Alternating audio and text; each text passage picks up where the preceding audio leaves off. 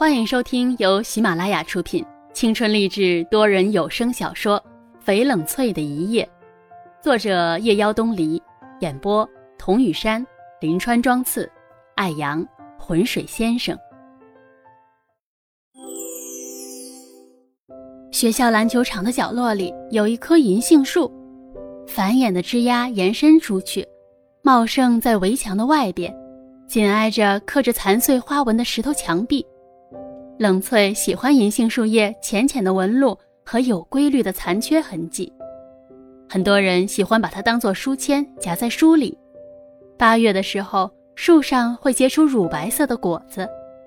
徐小饶沿着那层不算太高的石头墙壁，颤颤巍巍地爬到树上面去，摇摇晃晃的。他坐在单薄的枝丫上，露出细细的小腿，洁白的脚踝套在细细的凉鞋带子里面。他在树上叫着：“翠翠，呵呵翠翠。”银铃般的笑声，或者摩擦作响的树叶子，响成一曲好听的歌。冷翠看到徐小饶的脸，在绿叶子的映衬下，缭绕着烟雾一样的白光。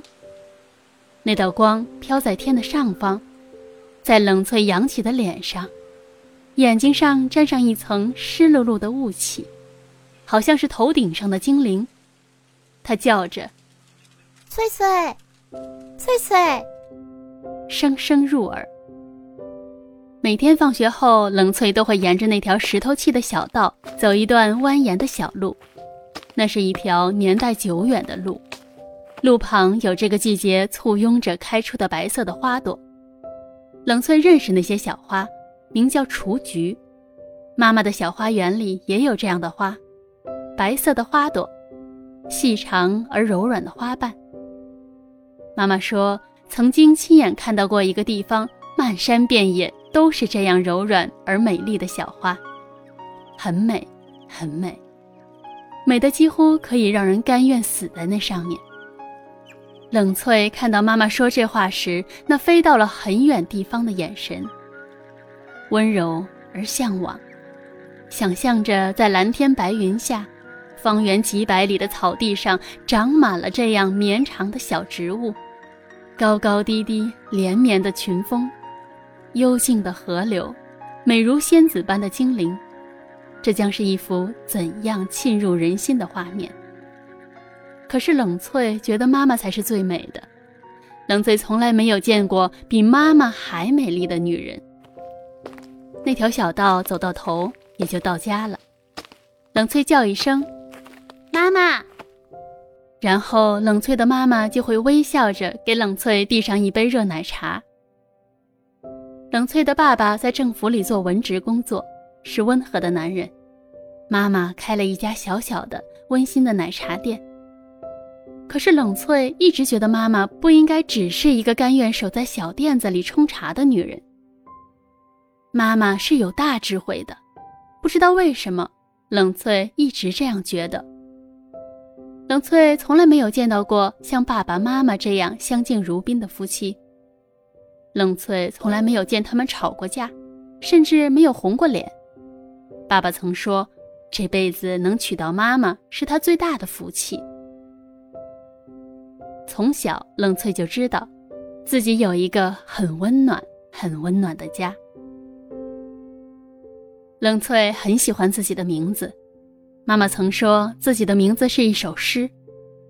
开始冷翠还不明白，后来冷翠读了徐志摩的《翡冷翠的一夜》，原来自己的名字真的是一首诗，因为自己就叫翡冷翠。翡冷翠，冷翠太喜欢这个名字了。冷翠的家是一幢三层楼的古老楼房，斑驳的墙壁透露着年代久远的气息。暗黄最红的树叶图案的扶栏，因为时间已久，亦不再显得张扬。冷翠扶着栏杆，脚踩在木质结构的梯子上，听着木梯发出咯吱咯吱的陈旧的声音，像地面的洞穴里发出的遥远的神秘的音符，觉得自己像是进入了一部年代大戏里，做了女主角。蜿蜒的爬山虎牵出了细细密密的枝茎，绕满了阳台。就是这样陈旧的气味，让冷翠觉得整栋楼都装满了一种厚重的情感。有情感的东西都是陈旧的，时间久远的。冷翠觉得，妈妈有个单独的书房，在二楼冷翠的卧室对面。一楼是妈妈的奶茶店，二楼是主居室，三楼是仓库。妈妈的书房不大，但是装满了书籍。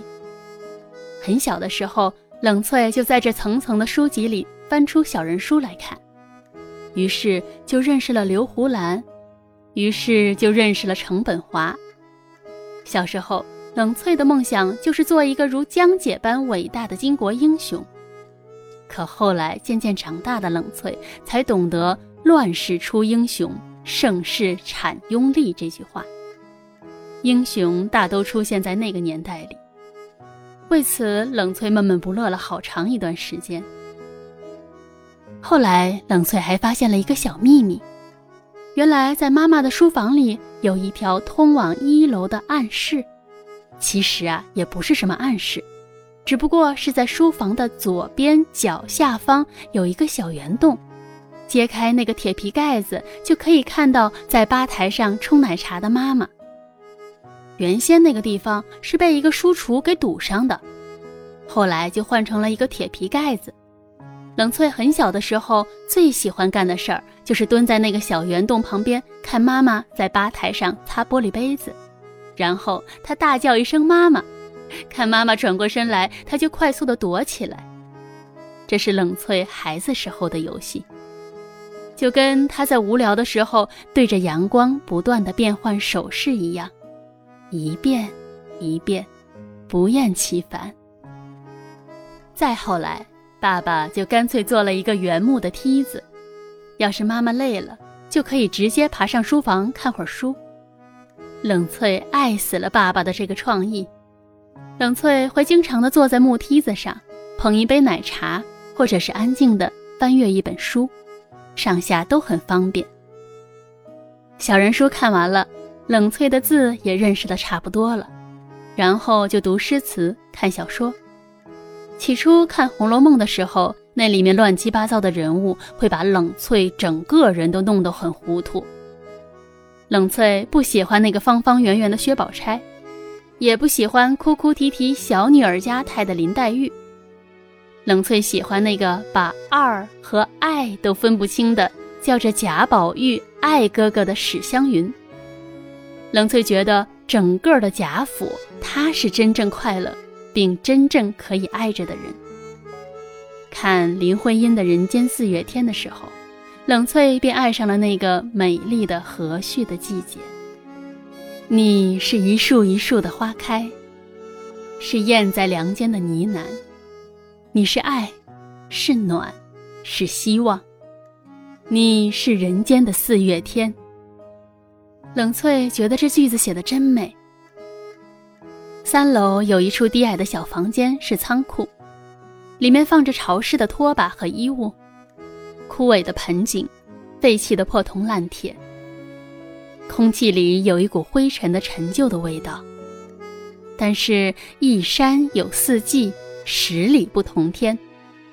外面有很大的一部分面积被妈妈圈出来，做成了一个小花园，用一排暗红色的柚木做成的栅栏。有兰花，有雏菊，有马蹄莲，有仙人掌，还有一些不知名的小花。最让冷翠骄傲的是，在最角落的地方成长着一棵桃树，并且枝繁叶茂。这是让冷翠觉得很神奇的一棵树。它长在冷翠家的最顶层，并且还会开花结果。这是一件有些不可思议的事情。冷翠觉得。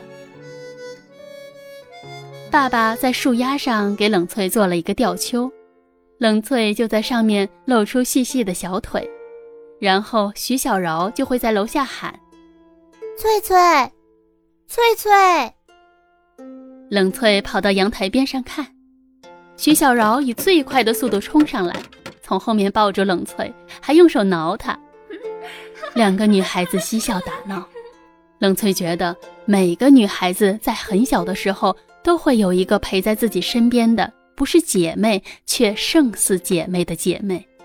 就像陪在冷翠身边的是徐小饶，陪在徐小饶身边的是冷翠一样。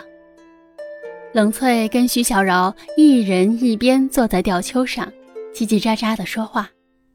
后来每每冷翠回忆起这一段，嘴角都会不自觉地往上扬。不谙世事的年岁，两个单纯的小孩子，哪里会有那样多的话要讲？本集已播讲完毕，我是雨山。如果您喜欢这部小说，请订阅专辑，更多精彩内容我们下集继续。